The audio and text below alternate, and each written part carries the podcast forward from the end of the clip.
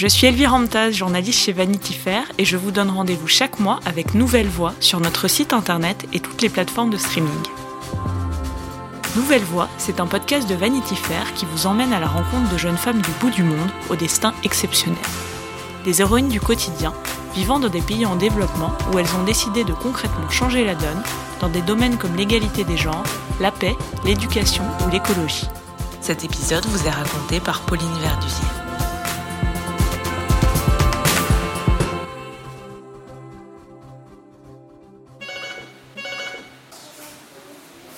À Pikine, dans la banlieue de Dakar, l'association des juristes sénégalaises tient une permanence juridique.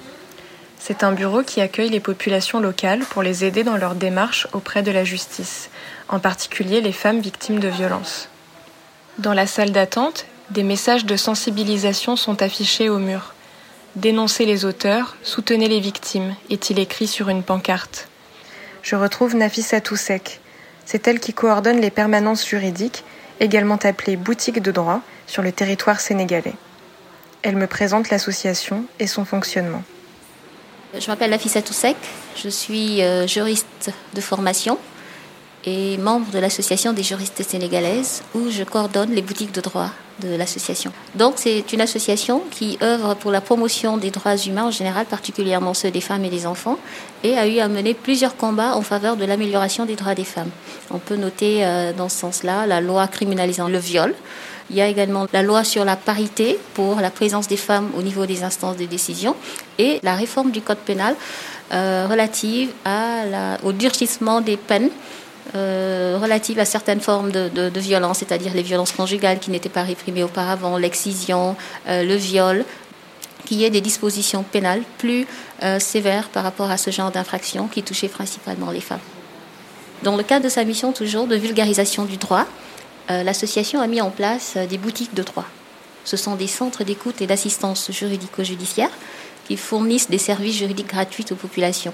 Donc là, vous êtes à la boutique de droit de Pékin et ce que nous faisons ici au niveau des boutiques de droit, c'est que nous apportons euh, des conseils, des orientations sur les procédures en matière juridique. Euh, nous apportons également une assistance à toutes les personnes qui viennent nous voir. Donc, euh, ce sont des centres qui sont devenus le point de chute de toutes les populations en matière d'information juridique. Ce matin, plusieurs femmes se présentent pour bénéficier d'une aide juridique. Elles exposent leurs difficultés et se font conseiller par la juriste présente dans les locaux. Je m'appelle Ndeye Sar Bahoum et je suis juriste, consultante euh, à la boutique de de Pékin et actuellement coordonnatrice de, de la dite boutique. Est-ce que vous pouvez m'expliquer comment ça se passe quand on vient ici en consultation et comment vous venez en aide aux femmes? C'est des consultations au cours desquelles la personne, la victime ou la personne ou le justiciable qui vient nous voir nous expose son problème. Et à l'écouter, nous lui donnons les conseils, les orientations nécessaires pour la résolution de la problématique qui nous est exposée. Et tout ça sans frais pour les justiciables. Bon, une journée de consultation, comme vous avez eu à le, voir de visu, euh, c'est des consultations qui commencent le matin de 9h à 13h et on peut recevoir toutes les catégories juridiques comme les cas de droit pénal avec lesquels souvent les justiciables viennent nous dire que j'ai été victime de coups et blessures de la part de mon époux, je n'ai pas porté plainte ou je n'ai pas les moyens et dans ce cas déjà la victime est rassurée. Donc euh, ce matin on a reçu déjà à l'entame de notre travail une femme et c'est une dame qui a été victime de mauvais traitements, de défauts d'entretien et de violence. Et aujourd'hui, après plus de 30 ans de mariage, son époux a introduit une requête au fin de divorce.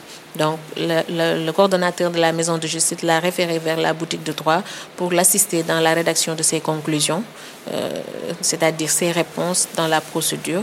Et c'est des situations comme ça qu'on reçoit. Ou bien une autre femme, elle était mariée, elle a été répudiée, elle, elle a été victime de violence, mais compte tenu des pesanteurs socioculturelles, elle n'a jamais eu recours à, à la plainte, elle n'a pas, pas, fait de plainte, elle n'a jamais euh, eu de certificat médical. Donc c'est une dame qui est venue nous voir après plusieurs années euh, de désespoir pour l'accompagner dans la procédure de, de divorce. La dame en question a du mal à retenir ses larmes durant la consultation. Elle repart, un peu apaisée, avec des informations sur les démarches à entreprendre. Des situations comme celle-ci, les juristes de l'association en voient tous les jours, mais certaines sont plus marquantes que d'autres, comme me l'explique Nafissatou Sek.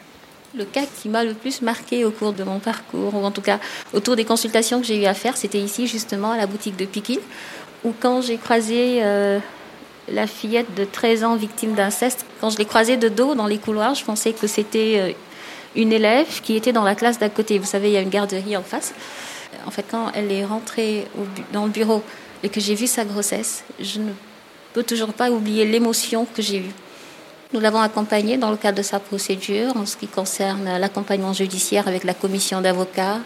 Euh, nous l'avons assistée également sur le plan euh, social, bien que c'est peut-être pas notre vocation première, mais dans certains cas, nous sommes obligés d'aller jusque-là.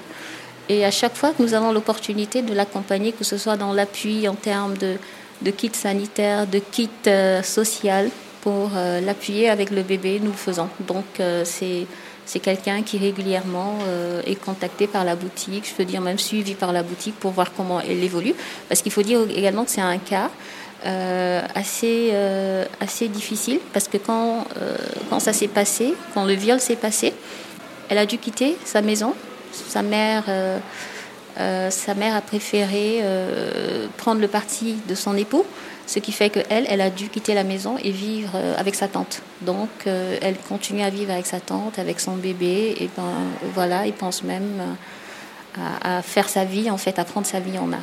Alors la législation sénégalaise est très restrictive en, matière d'avortement, ce qui fait que ces femmes victimes d'inceste ou même de viol ne peuvent pas faire d'avortement sous peine de tomber sous le coup de la loi. C'est une situation qui, emmène beaucoup de filles en, prison pour avoir justement tenté un infanticide ou un avortement clandestin. En plus d'accueillir les personnes dans ces permanences juridiques, la JS apporte aussi son aide aux femmes détenues. Alors l'assistance juridique que nous apportons, euh, elle concerne toutes les femmes, celles qui sont en liberté, mais encore plus celles qui sont en prison. Et l'association intervient pour justement apporter son appui à ces femmes qui très souvent n'ont pas d'informations sur leur procédure, ne savent même plus si l'avocat a, continué la procédure. En fait, elles n'ont pas d'informations. Donc nous, nous leur apportons une information juridique, mais nous intervenons également dans le cadre de la diligence de leur dossier. Donc il y a des personnes qui ne reçoivent pas de visite. Il y a beaucoup de femmes qui, quand nous allons au niveau de prison, se plaignent de cela justement parce que les parents parfois ne savent pas où elles ont été transférées, ou en tout cas elles, de leur côté, elles ne reçoivent pas de visite des personnes extérieures. Et nous agissons également sur ce volet-là pour vraiment euh, le respect de leurs droits en, prison. Dans notre intervention, hein, porte sur, euh, en fait, touche euh, beaucoup de femmes parce qu'il y en a qui sont là-bas pour un trafic de, drogue, d'autres sont là-bas pour des en pour des coups et blessures volontaires ou des disputes. D'autres, c'est pour des cas d'infanticide ou des avortements clandestins. En tout cas, l'appui que nous leur apportons au-delà du conseil juridique, de l'information juridique sur leur procédure, c'est également une assistance judiciaire en commettant des avocats que nous allons prendre en charge gratuitement et nous en profitons également pour euh, leur apporter un appui matériel, euh, des kits. Par exemple, durant la période de Covid, nous avons fait des prisons et nous leur avons apporté des kits pour euh, les, accompagner justement dans la prise en charge de cette pandémie. Mais régulièrement, nous faisons des visites auprès de prisons pour leur apporter des dons. En tout cas, c'est quelque chose qui est, bien inscrit dans l'agenda de l'association où régulièrement nous allons vers ces personnes, ces femmes, et nous intervenons également dans ce champ-là. J'aime ce travail parce que ça me permet d'apporter euh, ma modeste contribution hein, au, bonheur ou en tout cas euh, au bien-être hein, des personnes. Donc euh, les assister, leur apporter mon soutien, leur donner l'information, ça c'est quelque chose qui, me fait plaisir et dont je tire une satisfaction personnelle. Voilà, donc c'est ça, je suis passionnée de, de, cette problématique des droits humains en général, des droits des femmes de manière plus générale il faut quand même euh, une certaine euh, générosité pour donner et pour recevoir. Et ce travail, euh, justement, me donne l'opportunité de le faire. Voilà, donc c'est mon domaine professionnel, c'est mon cœur de métier, c'est ce que je sais faire et c'est vraiment avec un plaisir que je le fais. Avant de quitter les lieux, je pose une dernière question à la juriste Ndei Majigensar Bahoum. Pour vous, quel combat il reste à mener pour que les personnes aient accès à la justice au Sénégal? Déjà, il faudra plus sensibiliser. et montrer, lutter contre les stéréotypes, déjà les pesanteurs socioculturels qui constituent des freins parce que le droit d'accès à la justice c'est un droit fondamental et c'est reconnu à toutes les personnes, hommes ou femmes. Mais cependant, compte tenu de ces pesanteurs socioculturels et autres, de ces stéréotypes, aujourd'hui les femmes et les enfants sont confrontés à beaucoup de difficultés. Et en particulier les femmes pour l'accès même à la justice elles n'ont pas accès à l'information, donc il faudrait que l'information puisse arriver à leur niveau. Et je pense que dans ce cadre, la JS fait un travail remarquable avec les activités de sensibilisation, mais aussi des émissions, des thématiques qu'on développe au niveau des télévisions ou au niveau des radios communautaires pour mieux sensibiliser, pour mieux vulgariser, mais aussi l'implantation des boutiques de droit est assez importante. Et aujourd'hui, ça se ressent par rapport à la fréquentation même de ces lieux où les justiciables viennent nous voir parce que nous sommes au sein de la, de la communauté pour leur donner l'information, l'accompagnement nécessaire. Et ça, il faut qu'on puisse le maintenir. Donc, mieux informer, qu'ils aient l'accès à l'information, qu'ils aient l'assistance nécessaire et que, que chacun ou chacune puisse savoir que le droit d'accès à, à la justice est un droit fondamental. Vous venez d'écouter Nouvelle Voix, un podcast de Vanity Fair sur des jeunes femmes décidées à se faire entendre. Si vous avez aimé, n'hésitez pas à liker, partager ou encore commenter. Nous prendrons le temps de vous répondre. Vous pouvez aussi découvrir les histoires chaque mois dans l'édition papier ou le site internet de Vanity Fair. À bientôt!